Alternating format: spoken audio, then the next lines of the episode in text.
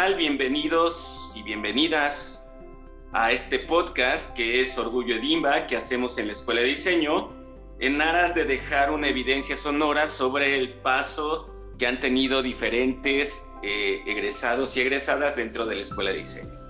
En esta ocasión me da mucho gusto eh, recibir, entrevistar, platicar eh, a alguien que tuve no solamente este, el placer de tenerlo en la licenciatura, sino también en el posgrado, en la de multimedia, y, pero sobre todo seguir en contacto, platicando y, ahora hasta me apoya en, eh, asesorar a algunos de, mis equipos que tutoreo en, en octavo semestre. Entonces, eh, me da un gusto recibir a Marco Hernández Villavicencio. ¿Cómo estás, Marco? Hola, Omar. Bien, pues es, un gustazo estar aquí contigo. No, eh, un el placer es mío. Oye, eh, pues la clásica pregunta con la que comienzo este podcast. Porque, a ver, habiendo tanta oferta y sobre todo tú viniendo de la intención de otra licenciatura, ¿por qué dices quiero estar estudiar en la escuela de diseño? Ya, pues, a ver, me voy a remontar un poquito antes porque, porque saliendo de la prepa yo no sabía si quería estudiar. O sea, sí, sí conocía una carrera de diseño, no conocía la EDIMBA. Estudié en, una prepa de la UNAM, la 6. Y, yo pensé que iba a salir en, en, cuatro años y no en tres como pasó. este digamos que, que, dije, bueno, pues ya, o sea, piensa rápido qué quieres hacer y, desde, pues desde joven eh, me ha gustado escribir, ¿no? he estado como en talleres de literatura y cosas así y me ha gustado, ¿no? Entonces dije, bueno, pues letras, ¿no? O sea, como que lo, lo lógico sería que, que, si quieres escribir, pues quiero ir a letras, ¿no? No, no, no investigué mucho y dije, pues voy a tener un año más para, para poder investigar, pero pues pasé los extras, ¿no? que tenía que pasar y, a sorpresa mía, pues dije, bueno, pues ya me quedé, o sea, sí me quedé en, la carrera que se llama Lenguas y Literaturas Hispánicas, ¿no? Ok. Y, es como dos carreras en una, te meten lingüística y te meten literatura. Y yo, yo iba con la idea de que, ah, nos van a dar clases de escritura y no sé qué. No, dan poquitos talleres de escritura, un montón de historia de la literatura literatura que hay cosas padres, ¿no? Medieval, siglos de oro, pero de repente llega la historia colonial y, y, nos ponen como literatura estas figuras como Hernán Cortés y no sé, o sea, como, como personas que no eran pues estudiosos de la literatura, pero que hicieron sus escritos y eran textos pues que la verdad a mí me dieron mucha flojera y, y, o sea, creo, creo que eso, esa fue yo creo que la primera como ficha de dominó, ¿no? O sea, como que me dio flojera, como que me di cuenta que, que, no me estaba gustando esa carrera, que no era bueno en esa carrera, ¿no? que yo necesitaba algo, no lo sabía en ese entonces, ahorita ya lo sé, pero en ese momento yo creo que me habría servido algo más creativo, algo que, que fuera algo de crear, ¿no? y ese era para mucho analizar. La, la, lingüística al final sí me gustó más, o sea, no entré por lingüística, pero, pero lingüística es una carrera padre, pero tampoco era para mí. Y, total que a los tres años, y, todos me estaban diciendo, no, ya mejor acábale y no sé qué, pero yo ya no quería pasar ni un segundo más ahí. Dije, no, al diablo. Este, y entonces eh, yo tenía un amigo y ya, ahí ya conocía a Ledimba, ¿no? O sea, en esos tres años que yo estuve ahí, sí ya había oído hablar de Ledimba, había, eh, conocía que era una escuela muy pequeña, que el proceso de admisión era un poco distinto, por ejemplo, al de la UAM o al de la UNAM, porque dije, no, o sea, ya a mí todo lo que había aprendido en preparatoria de química, de física y todo eso, ya se me había olvidado por completo, ¿no? Y dije, o sea, bueno, la Edimba, ¿no? Y además es una institución, pues que está chida, ¿no? O sea, no, es como que, no es como que no sepa. Y entonces ahí empecé a investigar, ¿no? y, un amigo que había estudiado en la IDIMBA y que se fue a la UAM después, este, pues me dijo, mira, la IDIMBA es así, ¿no? Eh, sí dejan un montón de tareas. en ese, en ese momento yo no le creí, yo dije, no, este, yo lo conocí en la prepa y dije, no, este no, no ha de hacer nada. Dice, no, sí te desvelas haciendo tareas, ¿no? haces láminas que tardan 3, 4 horas y dije, no puede, no puede haber algo que te tardes 3 o 4 horas si es dibujar. Me equivoqué, sí lo hay. Y, total que entré en Edimba hice también un proceso para la UAM que dejé en el momento, o sea, dije, no, no, no tiene caso que siga, eh, o sea, en, lugar, en lugar de, de, estar estudiando física o esto, o sea, más bien esto enfocarme y necesito ya hacer esto. Y me gustó mucho el proceso de Ledima porque es justo eso, o sea, enfocado ya a lo que vas, ¿no? O sea, ya, ya, eh, o sea, si bien el examen sí hay preguntas de cultura general, o sea, son preguntas y, que, y que sí son importantísimas, pero pues tampoco es como que, eh, como que importe que sepas ahí de física o de química o cosas muy específicas, sino más bien que sepas eh, a lo que vas. Y, y, yo entré a Ledimba justo ahí, ¿no? Como que en una crisis de, de estar en una carrera, o sea, de, de, de un problema a lo mejor de, una asesoría de, que no hubo o no tuve en la, preparatoria. Claro. Nadie, me advirtió. Yo tampoco sabía y, así entré a Ledimba, ¿no? Entré, entré ahí, ¿no? Ese es el punto cero. Y entrando me costó mucho trabajo, eh, por ejemplo, las clases de dibujo geométrico, este, las clases de, pues donde había que hacer cosas manuales y que requerían de la precisión, ¿no? Porque nunca lo había practicado en la vida, o sea, no era algo que, que yo supiera eh, y sí sufrí, ¿no? Pero, pero fue algo bueno, ¿no? O sea, fue, fue como, un, como un ejercicio que tuve que hacer y prepararme y eventualmente, o sea, al principio hasta también dudaba, ¿no? O sea, no, no me está saliendo, yo ya hice 10 veces esto, ¿no? Los, los, los chicos y amigos que venían de esa edad les salía todo rapidísimo porque ya habían tomado dibujo, ¿no? O sea, me acuerdo que en media hora ellos ya tenían todo y yo, yo todo mal, todo sucio y así, me sentía mal con, o sea, me sentía mal porque dije, bueno, otra, o sea, no, no me vaya a pasar otra vez esto, ¿no? Sí lo disfrutaba mucho más, o sea, era una carrera que, por ejemplo, me dejaba escuchar música mientras hacía como mientras lijaba el estireno, o sea, pero también cuando tenía que leer, pues me ponía a leer. Y justo cuando me cambié diseño, o sea, yo, yo me salí de letras pensando, bueno, no sirvo, esto no me sirvió para nada. y, cuando entré a diseño dije, bueno, no, sí me sirvió un poquito, ¿no? Empecé como a ver que, pues sí, me gustaba más leer, por ejemplo, en proyectos como que la conceptualización me empezaba, como, se me daba como que bien, cuando había que escribir las, las carpetas en equipo, pues me decían, ah, pues tú rifate esto. O sea, como que empezaba yo a, apropiarme de esto, ¿no? Es, fue... Eh, y bueno, no sé si ya me pasé, pero esa fue la, la, respuesta de, de, por qué decidí entrar a diseño. La verdad es que yo, yo pensaba inicialmente, o sea, y mal, ¿eh? Yo, pensaba que, que, que, estudiar diseño era como, ah, pues hacer ilustraciones y que me la iba a vivir en Chabacano. O sea, eh, mal, mal, mal. O sea, tenía una, o sea, y, y, y, lo digo aquí porque quizá haya alguien que escuche este podcast que esté investigando entrar a Ledimba y que, y que, y que quizás no tenga esa idea, porque pues también no eres experto al entrar eh, a, las universidades de, todo, ¿no? Y lo digo porque no sabía, ¿no? o sea, yo decía, bueno, el diseño es pues hacer bonitas las cosas, ¿no? O sea, que sean, que tengan buenos colores, que sean atractivos, que sea como muy marquetoso y, y ya. Y y no, pues o el cambio de ahí a lo que ahora sé de diseño, o sea, cada día para mí el diseño es más grande, o sea, entre más le escarbas al diseño, más grande es, ¿no? Es, una cosa que no se acaba, pero, pero lo digo también con gusto porque ahora, pues ya viendo hacia atrás, o sea, mi, visión del diseño, cómo se ha transformado, pues ha sido brutal, ¿no? Y también entender eso a que, a que para las personas para las que diseñamos o los clientes que nos contratan, pues a veces también tienen esas ideas que no son tan ciertas del diseño y no son expertos, ¿no? En decir, ah, bueno, pues, entonces, pues eso.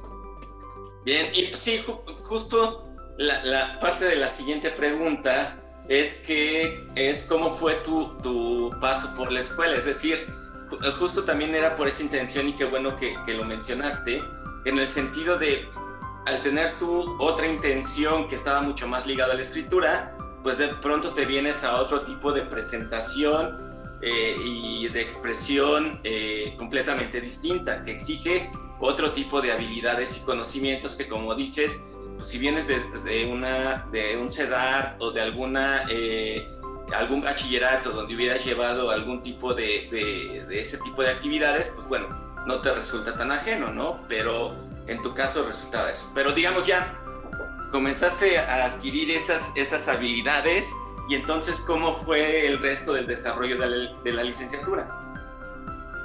Pues, digo, a mí me tocó el viejo plan de estudios, que envidio muchísimo este nuevo plan de estudios por lo que he leído y sé que ahora tienen.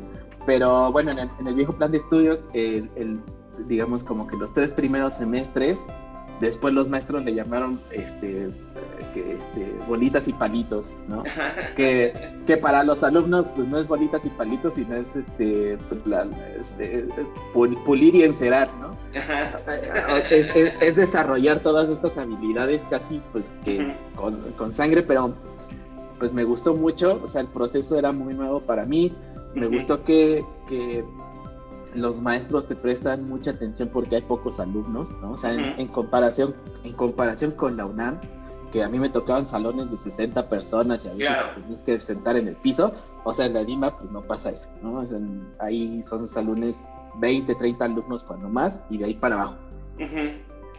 Y entonces ese proceso hace que, que pues, los, los, maestros te conozcan bien, ¿no? Sepa cómo vas desarrollándote y también te hace como alumno que tú puedas estar viendo como, ah, esto hizo esta persona, vamos a tal salón a ver qué están haciendo y así, ¿no? Digamos como que ese fue el primer bloque. El segundo bloque me gustó mucho más porque hubo proyectos. Eh, el primer proyecto en el que entré, me acuerdo que fue con Gerardo Rodríguez.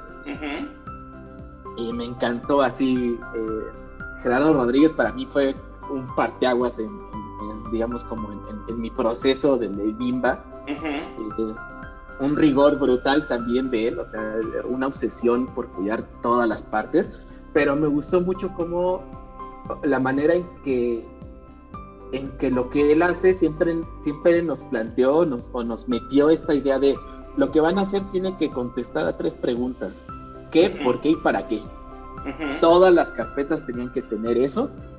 Eh, él leía todas las carpetas así de, se acordaba de lo que escribías en clase, o sea, tiene, tiene, tiene, no, no sé cómo le hacía Gerardo, pero, pero eso hacía. Y aprendí muchísimo. Nada más, o sea, no aprendí, no aprendí de diseño industrial, pero aprendí de diseño, ¿no? O sea, de diseño industrial, no, o, sea, hace falta como desarrollar esa mente tridimensional que yo intentaba y al final pues no me quedó pero ahí también me di cuenta que, la parte conceptual, o sea, que había que desarrollar en ese proyecto, me fue muy bien y fue lo que casi me salvó, ¿no? O sea, la parte conceptual eh, me fue bien y luego, pues, descubrir un montón de materias, o sea, ahí ya a partir del segundo módulo, eh, que es el cuarto semestre, pues ya puedes elegir tus materias, entonces al principio es bien padre porque dices, ah, la libertad de escoger lo que yo quiero. Al final se van cerrando las opciones y hay unas que ya ya no, ya no puedes editar tanto. Pero sí me di cuenta que en un principio sí me interesaban estas de, diseño industrial y me interesaban también las de pues, cosas digitales, ¿no? Eh, recuerdo que, que, en medio del camino, pues en mi familia pues hubo una, una bronca económica que, que, no me dejó tomar la clase de Rangel eh, de muebles.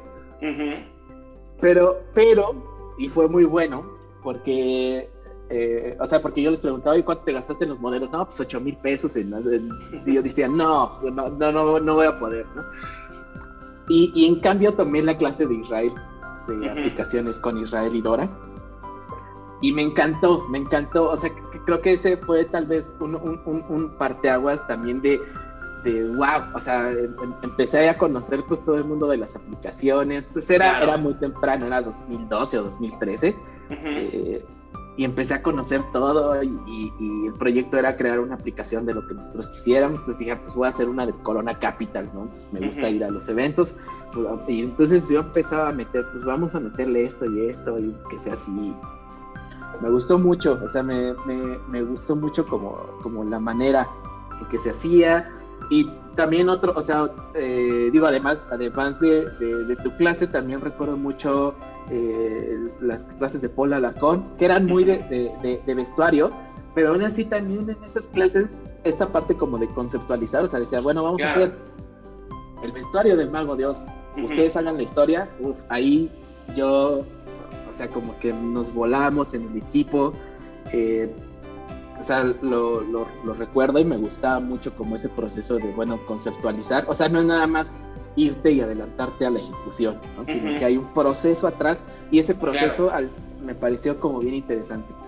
Eh, y, me encantó, ¿no? O sea, me encantó cómo la DIMBA te va moldeando para que desde diferentes, o sea, lo, que, lo que se te enfrente o lo que se te ponga enfrente, tú lo puedas, eh, tú lo puedas ejecutar y tú encuentres la forma, o al menos, no, no, no sé, o sea, supongo que sí, porque pues todos mis compañeros eh, y amigos de Ledima pues han hecho cosas que no necesariamente, o sea, que, que, que sí la abordan desde el diseño, pero que se van a otros puntos que no es, o sea, no son, o sea, no son diseñadores, eh, a lo mejor hacen cosas pues, con chocolate o tatúan, ¿no? Hacen otras cosas, pero, pero veo ese, ese, ese diseño o esa formación. Claro. Entonces, creo, creo que eso hace la Edimba, ¿no? O sea, como que te, te hace enfrentar a, a, lo que venga, ¿no? Y, y, y, que, y que tú entiendas eso. Creo que eso es lo más importante.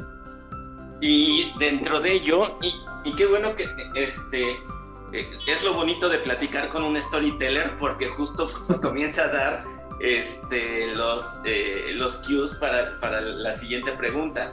Eh, dentro de ello, pues por ejemplo,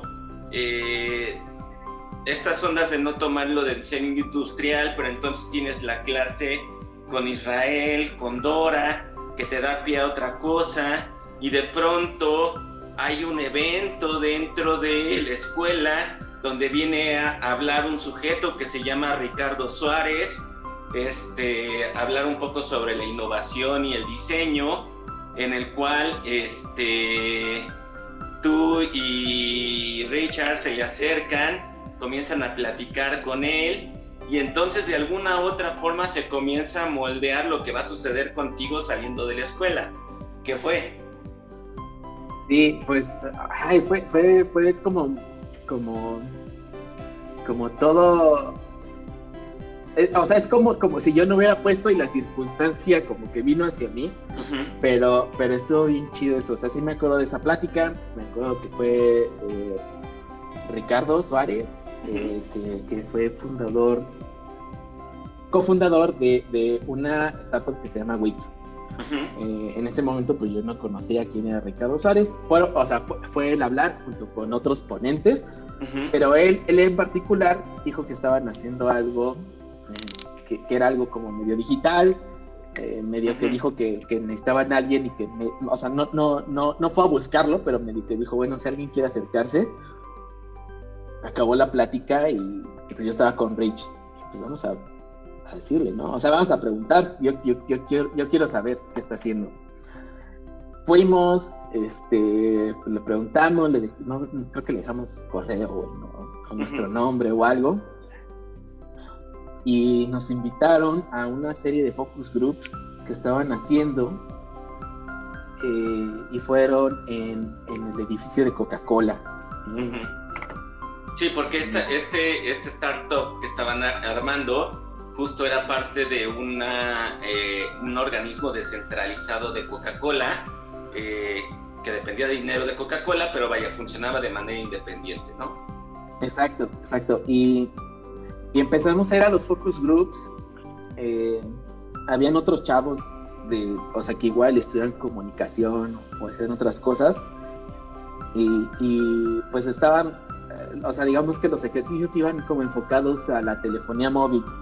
O sea, todavía no nos, o sea, no nos dijeron en ningún momento vamos a hacer un estatus de telefonía, no, o sea, o sea, nos estaban como haciendo ejercicios, eh, digamos como de la información que ellos requerían en ese momento, pero mucho iba como a buscar temas de comunidad, de jóvenes. Rich y yo veníamos de hacer un proyecto de octavo que justo buscaba hacer una comunidad de ciclismo, que fue un proyecto que, que le sufrimos mucho porque no entendíamos, o sea, eh, los asesores que nos tocaron en ese momento no, no, no, no, nos estaban, no nos estábamos nosotros haciendo entender, ni ellos nos estaban entendiendo. Y, por ejemplo, eh, o sea, recuerdo que nos decían, bueno, ¿y cuándo nos van a enseñar, no sé, el, el, dibujo, el plano de una bicicleta? Y nosotros, pero nosotros no queremos hacer bicicletas, o sea, las bicicletas, o sea, ya no, no vamos a poder hacer bicicleta. O sea, nosotros queremos hacer una red de, en torno al ciclismo, ¿no? O sea, es, es, algo inmaterial, ¿no? Lo que, lo que queremos hacer es una estrategia o no sabemos qué era y nos costó mucho trabajo. Nos fuimos moviendo, eh, creo que hablamos contigo, hablamos con Israel, hablamos con Paul, o sea, hablamos con los maestros que, que nosotros dijimos, bueno, hay que, hay que ver, ¿no? Y, y, nos, y, nos, fueron ayudando, o sea, nos fueron diciendo como, bueno, entreguen esto, lo que ustedes quieren hacer es va por acá, pero tienen que hacer estos entregados, o sea, como que nos fueron guiando un poquito, tuvimos que salirnos un poco de los, de los asesores porque quizá no eran los asesores que se adecuaban mejor a este proyecto, ¿no? Pero que de todos modos, pues, eh, digamos como que sí pudimos como entregar lo nuestro, ¿no? O sea, al final no fue como, ay, pues sí tuvimos que, eh, que, que entregar una bicicleta, ¿no? O sea, no, sí, sí hubo como esa apertura de, de pues bueno, hagan eh, nos costó trabajo, hicimos eso, y entonces Rich y yo veníamos pues con, con bastante conocimiento de, comunidad, y, o sea, traíamos esa información pues fresca, ¿no? O sea, de, semanas atrás incluso. Y entonces empezamos a participar mucho en las entrevistas y, empezamos en los focus groups, yo creo que a, sobresalir un poco, ¿no? Eh, eh, y al final, pues Ricardo Suárez y John Cooper, que era el otro cofundador, pues nos dijeron, oigan, ¿saben qué? Nos gustó mucho cómo estuvieron participando, eh, queremos que, que, ahora se integren al equipo y que, y que, estén aquí pues de medio tiempo, ¿no? Y pues Rich y yo felices porque era, justo nos lo dijeron un viernes que salimos, o sea, el viernes que salimos del Ediman nos dijeron eso y nos dijeron, el lunes los esperamos en Coca-Cola. Entonces, o sea, es el, el, el sueño del, del, sistema educativo, ¿no? O sea, ni un día de o sea, eh, acabamos de salir el viernes y el lunes ya entrábamos a trabajar.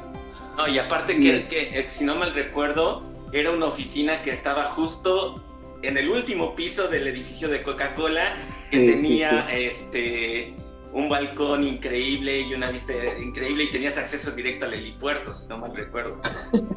Ah, ah, justo reemplazaron el helipuerto por un por un jardín que tenían. Claro, sí, pero sí o sea, pero sí, la, oficina que, prestaba Coca-Cola para este proyecto era el último piso, que era la, aceleradora Cielo, no, recuerdo cómo se llama, pero estaba padrísimo. O sea, la vista estaba impresionante, podíamos subir al, jardincito. Eh, era una startup y era muy nueva y además em, estábamos empezándola, ¿no? O sea, todavía no había operaciones, entonces había que idear muchas cosas, había que ir a entrevistar este, o sea, y, había que hacer muchas cosas que aprendimos a la marcha Rich y yo, ¿no? O sea, en ese momento, de pues hazte unas pantallas, entonces, por ejemplo, ahí yo empezaba con, Rich hacía las pantallas y decían, bueno, pues ahora ustedes pónganle la información, ¿no? Y entonces, pues yo lo hago, ¿no? O sea, yo, yo, yo, sé escribir, entonces, o sea, pues, pues órale y, nos tocó, por ejemplo, hacer entrevistas, ¿no? O sea, íbamos, íbamos a la UNAM y le decíamos, mira, imprimíamos en unas hojas, o sea, eh, no sabíamos, o sea, la verdad es que ahora ya viendo a mis compañeros que hacen research, pues sí es, o sea, sí, sí, sí está, todavía estábamos un poco lejos de eso, pero sí era, o sea, sí eran como los intentos y, y, sobre todo, ¿qué queríamos obtener? ¿no? Entonces, ah, pues tenemos esta hoja de papel y entonces, ¿cómo le harías? Y así entrevistábamos gente este, y luego ya contrataron eh, a un desarrollador, ¿no? A un diseñador que, que, podía como, como hacer unos prototipos. Entonces íbamos iterando, iterando, iterando. No sabía que era un MVP. Ahí hicimos muchos MVPs. Este, eh, o sea, no sabíamos pues muchas cosas allá afuera de, de, este mundo, eh, de, qué se tenía que hacer, por ejemplo, ahí empecé también con, con cosas eh, de, branding que no sabía como qué nombre le vamos a poner a la startup, vamos a hacer el logotipo, este, qué, qué, qué, tiene que tener esta startup, cuál es como nuestro statement de marca. Y son cosas que, que, que empezamos a hacer y, y, que fui aprendiendo y que dije, órale, esto está bien chido. Y, y, o sea, como que había muchas cosas muy frescas y que no nada más era como, como ah, pues haz esto en un área, ¿no? Sino que de repente había que ir a investigar, de repente había que hacer algo en la aplicación, de repente había que hacer, por ejemplo, traer a, un grupo, ¿no? Que use esta, esta aplicación que ya medio jala. a mí me tocó, por ejemplo, gestar un grupo como de 25, 30 eh, chavos, ¿no? Entre ellos amigos de, de, de, Edima incluso que nos ayudaron, este, donde pues, nosotros les pusimos, o sea, compramos eh, Sims de Usacell, pero, pero tenían que usar esta, esta interfaz, ¿no? Que era como la, la, la, aplicación de lo que después fue Wix, que en ese momento le pusimos True Mobile, y entonces eh, teníamos que usarla, pero yo, yo tenía que encargarme pues, de, de, de gestar a los usuarios, de ver cómo estaban como con sus números, eh, digamos, como cuántos datos usaban, por ejemplo, o si le metían crédito.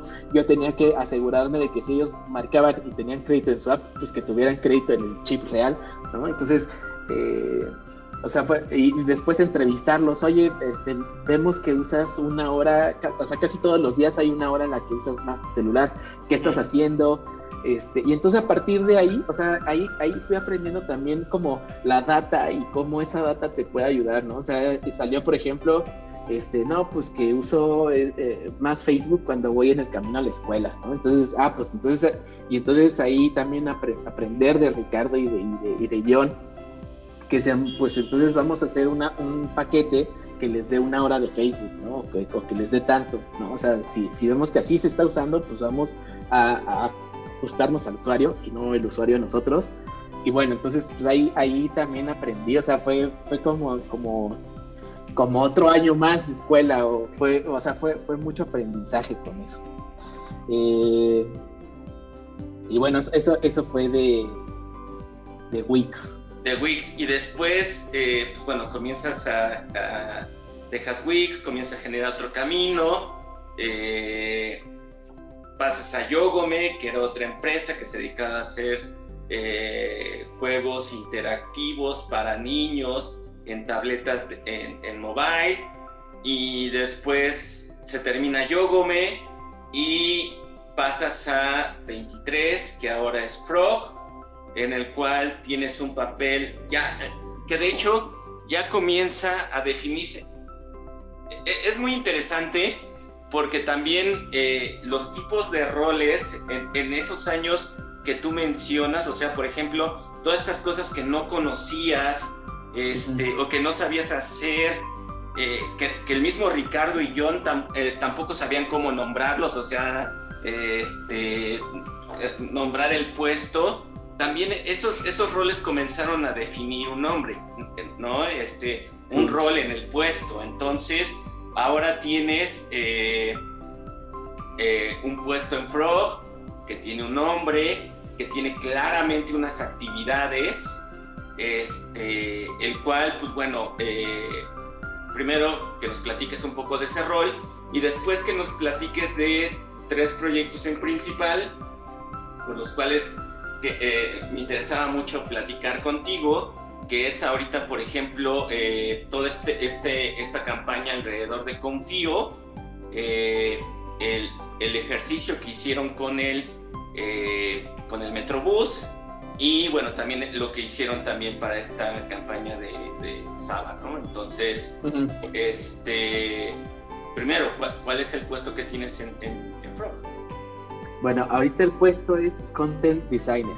Exacto es, es, es, es un puesto relativamente nuevo.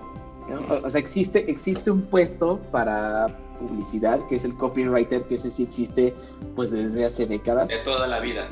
Exactamente, pero para hacer productos digitales es relativamente nuevo este puesto. Eh, o sea, pasaba que antes los diseñadores eran los que escribían, o les pasaban la información y pues ya venía. O sea, eh, que de alguna u otra manera pues se resolvía y fueron entrando personas de diversas áreas, ¿no? O sea, en mi caso, pues yo que vengo de diseño, pero que me gusta escribir, pero también hay eh, comunicólogos, eh, pues sobre todo comunicólogos, ¿no? O lingüistas. Es, son como dos perfiles que ahorita se está dando mucho para este, para este rol, que también se le conoce como UX Writer o Content Strategist, ¿no?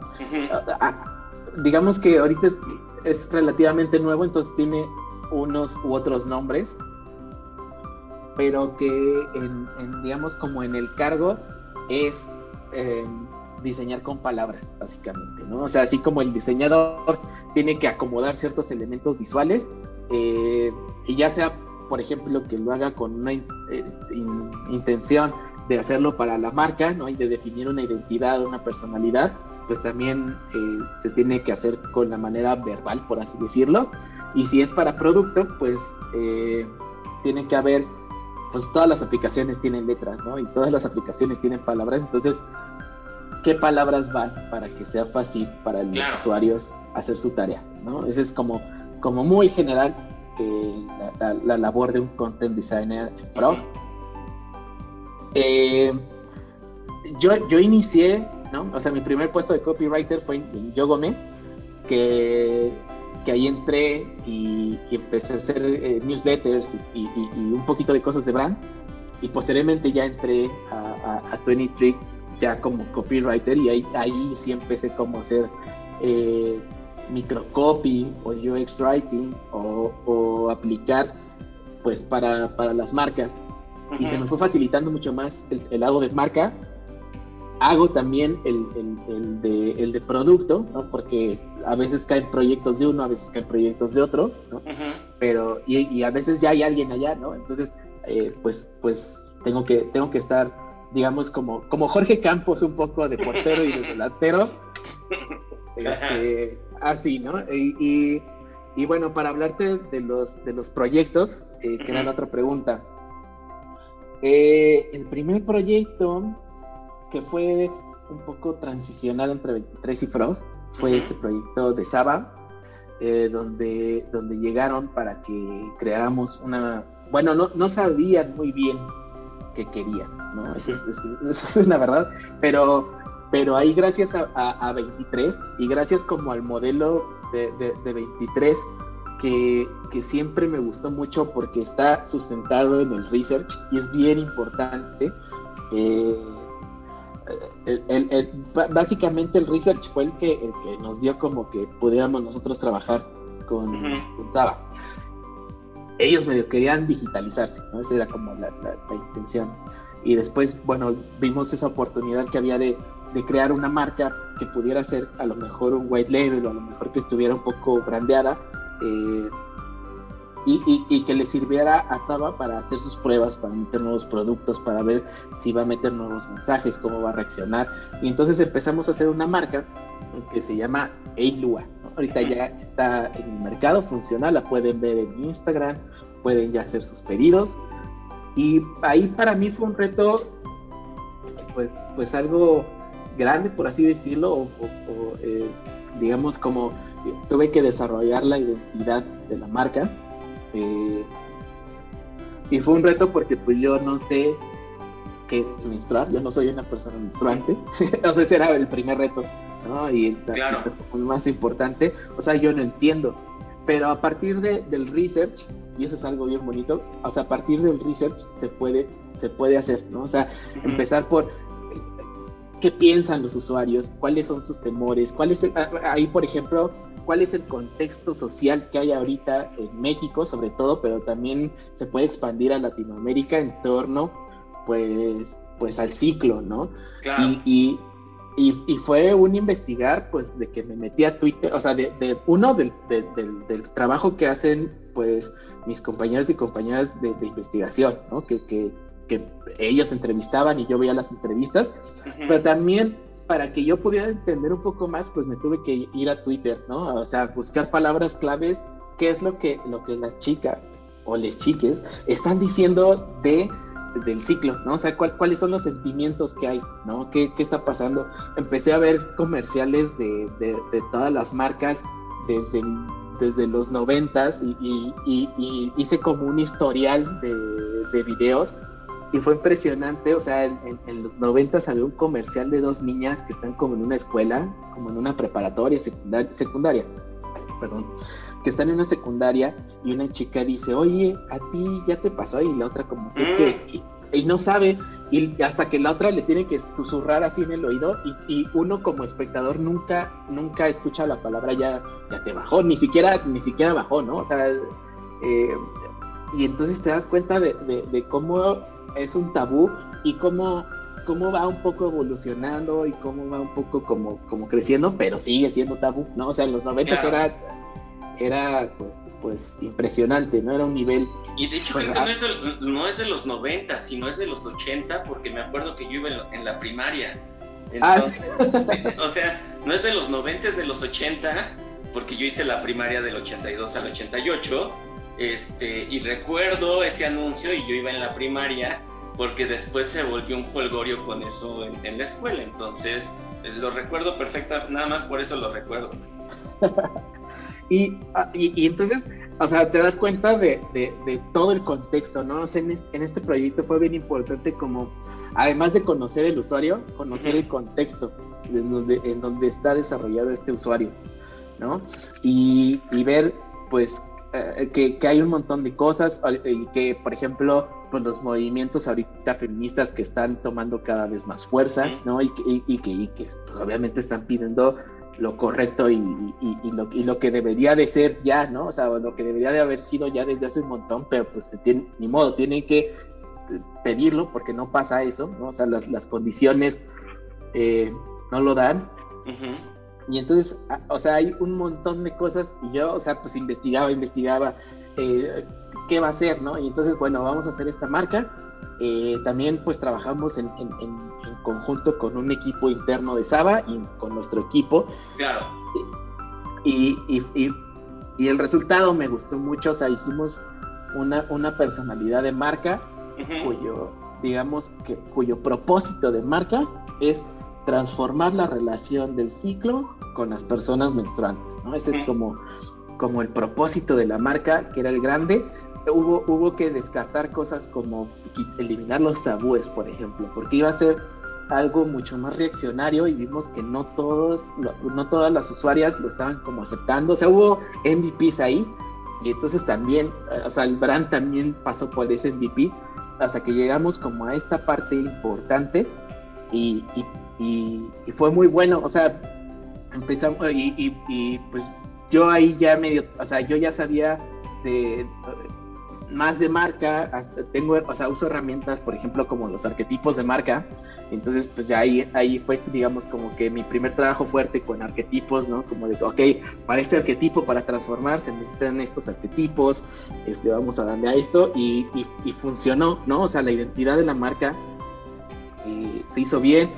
Eh, trabajé con, con, con, un compañero de diseño que ya llevo varios proyectos con él, de Jonathan, uh -huh. y, y lo ejecutó, digamos, cantó como también muy bien, o sea, como que coincidió y, y, y, por ejemplo, en una entrevista post, ¿no? O sea, después de hacer como estas últimas pruebas, había una, una chica que entrevistamos que dijo, bueno, sí cambió mi relación con el periodo, ¿no? Y no, o sea, y ella más bien como, como, como diciéndolo sin que nosotros buscáramos esa respuesta. Y para mí fue como, órale, o sea, sí, sí se puede hacer esto, o sea, como que ahí me di cuenta de, de que hacer marca ¿no? y hacer cosas también, se, también sirven para, para ayudar a las personas, ¿no? Y no, nada más, o sea, la, la, primera, la primera cosa es pues vender, ¿no? o sea, porque pues, es lo que, lo, que, lo que le da dinero a las, a las marcas para que pues, nosotros, o sea, para que ellos puedan contratar y puedan hacer, ¿no? Pero dejando fuera de eso, o sea, para vender pues también hoy en día pues tienes que ser una marca humana y tienes que tener valores, y tienes que ser congruente y tienes que ser verosímil y que te la crean, o sea, y que real, y para que pasen todas esas cosas, pues tienes que realmente serlo, ¿no? Y entonces, pues ayudamos a crear una marca bien chida que me gustó. Claro. Después de ahí eh, estuve participando, mientras, mientras pasaba eso, se inició un proyecto también en 23 con Metrobús, ¿no? Uh -huh. donde, donde estuvieron, yo, yo no estaba en, en, esa fase inicial, donde hicieron eh, la, la, señalética, conocieron a Lance, a Lance Wyman, este, no, estuvieron, estuvieron también iterando, prototipando, cambiando carteles en las madrugadas del Metrobús porque era la única hora en la que se podía.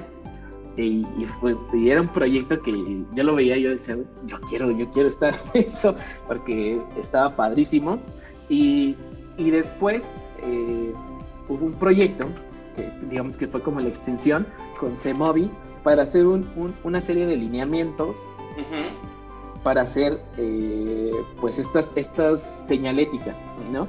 Entonces trabajamos de la mano con CEMOVI para hacer este manual que iba a ir, o sea, este manual iba a ir a los distintos eh, medios de transporte, metro, metrobús, este, RTP, eh, incluso ya estaban viendo lo de, eh, ¿cómo se llama este, este nuevo medio de transporte?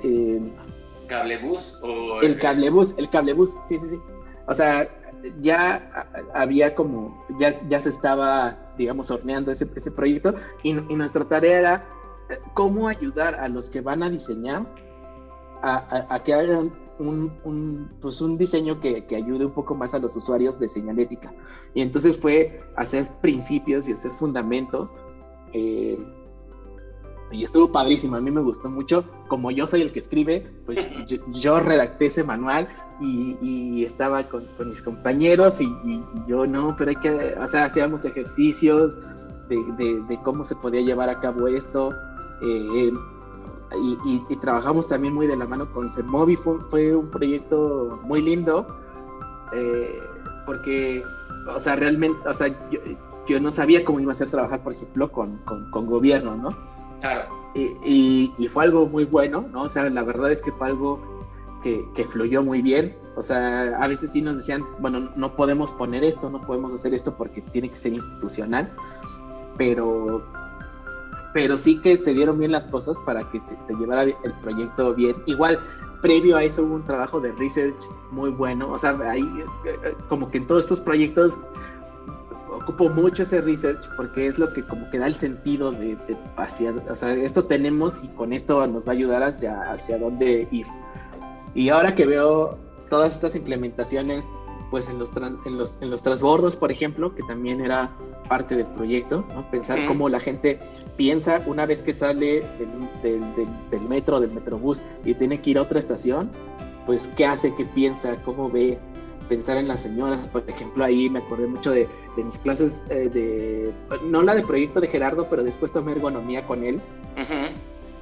y, y, me acuerdo mucho de, o sea, bueno, ¿para quién estoy? O sea, ¿cómo son estas personas? Hay personas en sillas de ruedas, pues entonces o sea, la, visión cambia de, las personas de silla de ruedas, ¿no? Y, me acuerdo mucho que, de ahí retomé mucho de, de, esas clases de ergonomía, pues que implica los esfuerzos cognitivos, los esfuerzos emocionales, los esfuerzos físicos, todos esos, o sea, todas esas bolas de esfuerzos están ahí en juego y se trata de reducirlas al mínimo y de tratar de aminolarlas o desaparecerlas y de entender a los usuarios y no nada más decir, ay, bueno, pues sí es un esfuerzo físico que hagan, no sé, un transbordo muy largo, pero, pero se está dejando de lado el esfuerzo emocional y el esfuerzo mental, ¿no? El, cognitivo. Entonces, tener en cuenta esas cosas, esas consideraciones me ayudan muchísimo. O sea, ahí recordé mucho a, esas clases, o sea, ahí recordé como todos esos fundamentos que me, que me dio pues Levimba, la verdad, y, y, y, y, me dio mucho gusto. Y la verdad es que diseñar para para un montón de personas, ¿no? Que yo he sido usuario de metro y de metrobús y a mí, o sea, a mí me ha pasado, o sea, yo he pensado como en, o sea, en ese momento pensaba como, bueno, cuando voy a un nuevo metro o cuando estoy en una línea y, me da miedo pasarme, ¿no? O sea, que no me vaya a pasar y que tenga que salir en Pantitlán porque de ahí no sé qué pasa, o, o, o, qué voy a hacer si me voy a la línea morada, o qué voy a hacer si hago, o sea, hay miedos que la gente tiene cuando ocupa por primera vez una línea o algo que desconoce porque no sabe cómo va a ser. Y como, y como ya estás acostumbrado a que el metro a lo mejor no tiene las guías o el sistema de transporte no te va a solucionar eso, pues claro que vas con miedo y claro que dices, y, y, también está como el miedo de sacar el celular en el transporte porque te pueden asaltar. Hay un montón de cosas que se contemplan y que dices, bueno, aquí tiene que estar esto, ¿no? Y aquí tiene que estar esto otro. Incluso en transbordes, en, en, el research había como eh, fotos de, de, transbordes donde, donde se ponían pues puestos entre un sistema de transporte y otro y los mismos puestos ponían anuncios que decía el metro está para allá y ponían el logo. Y decíamos órale esto está increíble no o sea eh, eh, significa que aquí tiene que existir eso no o sea, este, y, y pues eso, o sea, ayudar, eh, ayudar a, a, un montón de, personas y poner el, el, el, diseño como, como servicio para, para la ciudadanía, eso es padrísimo, ¿no? O sea, porque una cosa es, no sé, a lo mejor diseñar una marca gourmet, una marca boutique, una marca así, que, que a lo mejor va para pocos, pero diseñar para la Ciudad de México es así, La verdad es que a mí me, me encantó ese proyecto. Estuve en, una partecita de ese proyecto que... y, y, no, pues mis compañeros también, o sea, eh, o sea, yo hablo de lo que yo hice y de lo que yo veía, pero también está el trabajo, o sea, es un trabajo en equipo completamente y colaborativo completamente. O, sea, eh, ah, no, no puedes tú trabajar solo, no puedes, o sea, no puedo yo decir, ah, pues pásame a mí lo que yo tengo que escribir y yo lo escribo, ¿no? o, yo escribo y ahí ustedes ven qué pasa. O sea, hay que estar en las sesiones, hay que estar en, todos lados, ver para quién, estar en research. O sea, tienes que estar en todos lados y, colaborar realmente porque si no, no, no funciona. Claro. Y, y del último, eh, que me pasó a, este que, que, fue Confío, Confío se acercó a Frog eh, para un proyecto de marca. Eh, están, Confío, Confío es una empresa que digamos empezó pues más o menos como una startup. Eh, o sea, no es un banco, pues, sino que se fundó desde un inicio con préstamos para empresarios, eh, de toda clase de empresarios, no nada más, y eso es bien importante, no nada más para empresarios que vayan a hacer cosas digitales, sino, empresarios pues de industrias ganaderas, camaroneras, pues de industrias que hay en el país y que, y que, eventualmente en el proyecto pues fuimos conociendo. Eh, entonces se acercó porque pues ya confío, ya es una marca grande, ¿no? Y, y, la idea era ver cómo confío está integrando más productos y está, o sea, ya su plan inicial ya no es su plan inicial, sino ya creció y ya tiene más productos y cosas que ahora ya puede ofrecer y entonces, ¿ahora cómo le va a hacer para que la gente se entere de esas otras cosas? Digamos que ese fue como el, la idea inicial de Confío. Ah. investigamos, ahí hablamos mucho con, con, colaboradores internos de Confío, que les llamamos los stakeholders, y con usuarios y con no usuarios, ¿no? o sea, con, con emprendedores y empresarios que no necesariamente habían acudido a Confío con unos que sí, y, con gente interna para ver cómo trabajaban, qué necesitaban. Vimos que era una oportunidad muy buena en ese momento la de cambiar la imagen de Confío, ¿no? O sea, en un momento, en porque ah, digamos que las, las imágenes de repente, o sea, digamos como, como marca, pues empiezan a, a, a, dejar un poco atrás, ¿no? O sea, como que se empiezan a ver eh, pues sí, como un poco anticuadas si pasa mucho tiempo. Eh, ¿No? Vancomer acaba de, bueno, acaba hace dos, dos, tres años, pero, pero Vancomer hizo un cambio grande, ¿no? Y, era su momento, ¿no? Claro. Y, y, muchas marcas tienen que estar, o sea, lo saben, ¿no? Tienen que estar actualizándose cada ciertos años. Y este era un momento clave para Confío para eso y, empezamos también a ver, eh, a ver su, su, su, manual de diseño, su identidad, quién los fundó, ¿no? Este, cómo son los, los colaboradores y tienen mucho este espíritu de startup donde, donde son muy apasionados, quieren estar mejorando, o sea, tienen, tienen pues, los héroes que, que, todos tenemos, ¿no? Y que, que queremos parecernos a, tal y entonces vas recopilando toda esa información, ¿no? O sea, cómo, son por dentro, cuál es su cultura, cómo es hacia afuera, cómo lo ve la gente. Y, entonces a partir de ahí, poder hacer un trabajo de, de, bueno, digamos, para mí fue cuál es la identidad, ¿no? De Confío, o sea, cómo va a ser. Y, y, aquí, pues como es un rebranding, no es, no es una nueva marca como me había tocado antes, era, era bien importante tener en mente que hay que respetar toda la historia de atrás, ¿no? O sea, hay que ser muy respetuoso con esa historia. No es como que antes era esto y ahorita ya es esto y ya se acabó, ¿no? Sino que es, es, es darle sentido a que, a que en vez de un cambio sea una evolución. Y entonces, ¿cómo trabajas a partir de eso? Y, y fue como, bueno, las cosas que se propusieron de identidad fueron cosas que ya tenía el equipo, ¿no? O sea, no fue como que, ah, van a ser así. Y, es, algo bien importante en marca porque pues no, no se puede imponer nada en marca, ¿no? O si, si no son así, pues no son así. Y si son así, pues lo son.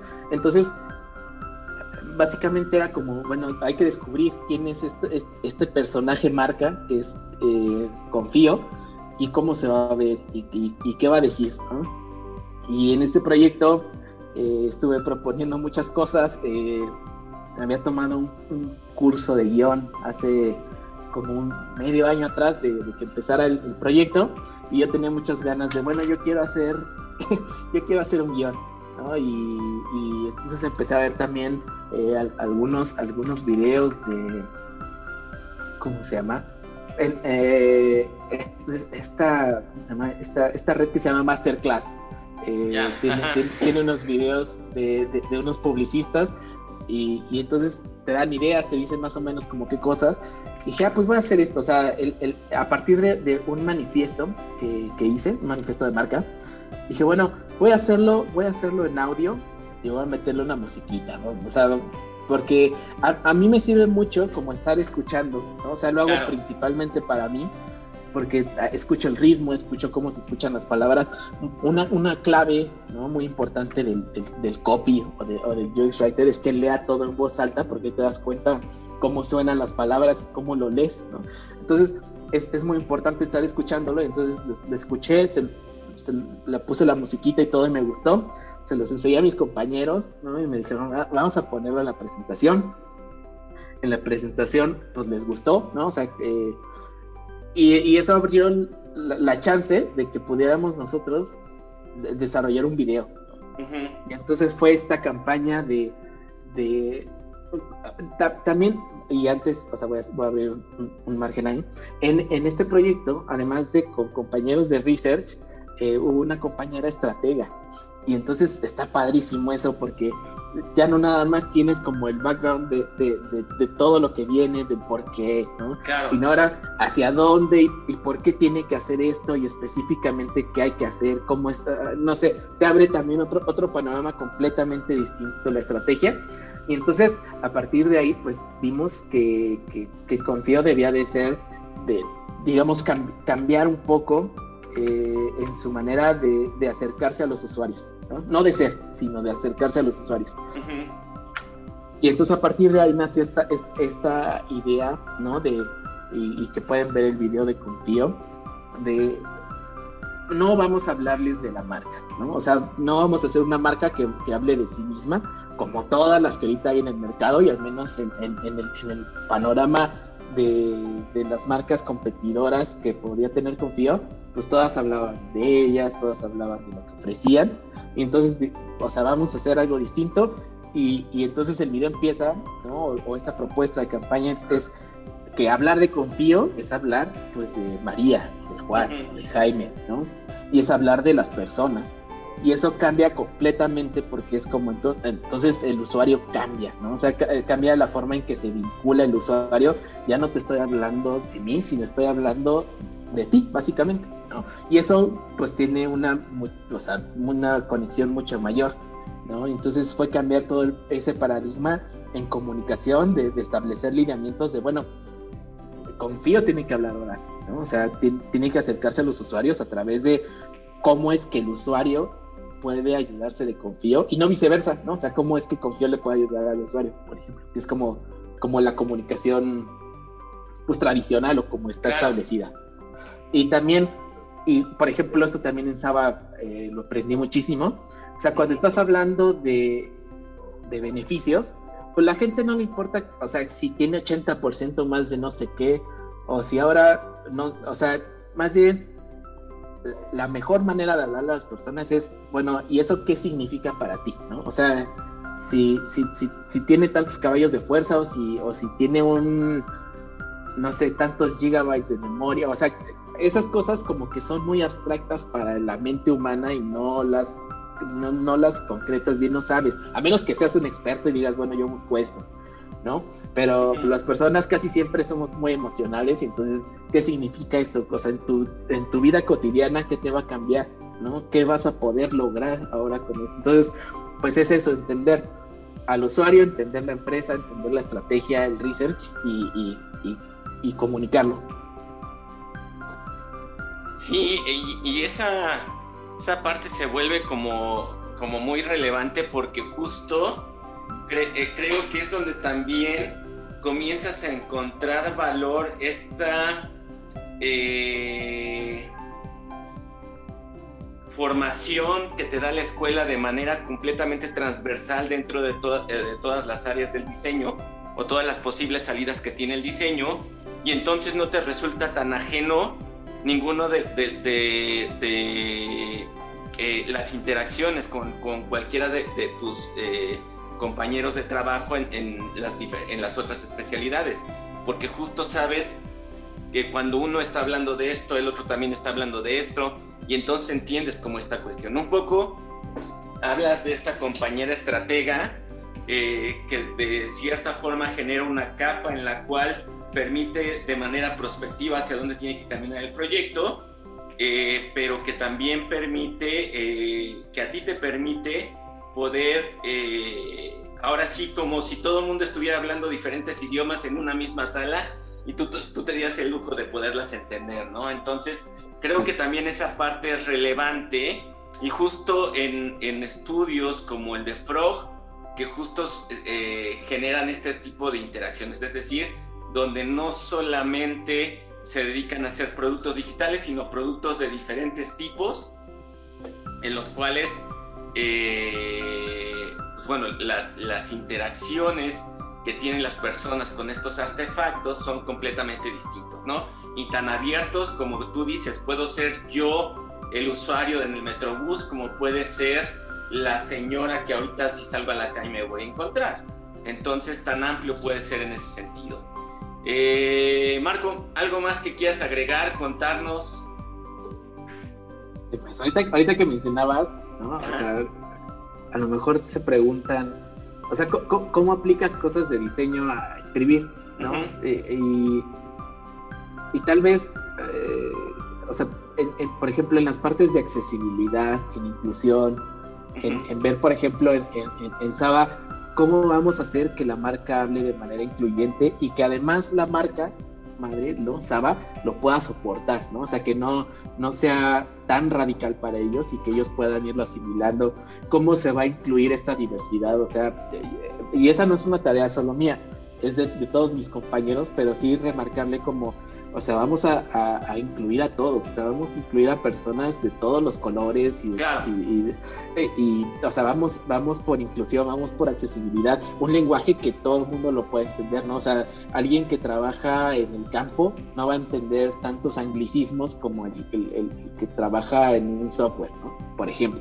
Entonces, pues vamos a hablarle para que todo el mundo entienda, ¿no? Cosas así son las que yo creo que eh, eh, digamos como que es la línea directa del diseño a, dejarlo en palabras. Sí, exacto. Este, y creo que esa es la parte, eh, una de las partes más sabrosas de esto que hacemos, ¿no? Sí, sí, sí, sin duda. Pues bueno, Marco, ha sido un placer poder platicar contigo, tenerte aquí. Yo sé que no es la última interacción que tendremos contigo porque afortunadamente nos estás apoyando eh, eh, con algunos equipos eh, dentro de, los proyectos de finales de licenciatura de los diferentes chicos y que pues bueno, hasta luego a jugar fútbol vamos, pero Marco, si quieren seguirte, leerte, ¿dónde lo pueden hacer? estoy como Marx Ferdinand en Twitter, M-A-R-X-Ferdinand en Twitter. Eh, tengo un blog de Medium como Marco Villavicencio, también ahí a veces escribo cosas que no a veces no son referentes al diseño, pero ahí también me pueden contactar pues por LinkedIn eh, y, y, a últimas pues también podrían escribirlo Omar y Omar les puede pasar mi correo ¿no? Si, si, si es que lo requieren. Ah, ah, o sea, me, ha gustado muchísimo colaborar con, tus alumnos, ¿no? Y decirles como todo lo que, lo que, lo que estamos viendo en las agencias y, como tratar de introducirles este mundo a, estos últimos semestres que están tomando para que no los agarre eh, pues como desprevenidos y tengan pues una, una pues digamos una mejor chance, ¿no? al, al, al entrar. Sí, claro, y el vínculo entre eso que están tratando de hacer con el proyecto con aquello que se van a encontrar saliendo, ¿no? Entonces que también creo que es, que es muy importante comenzar a hacer esa traducción.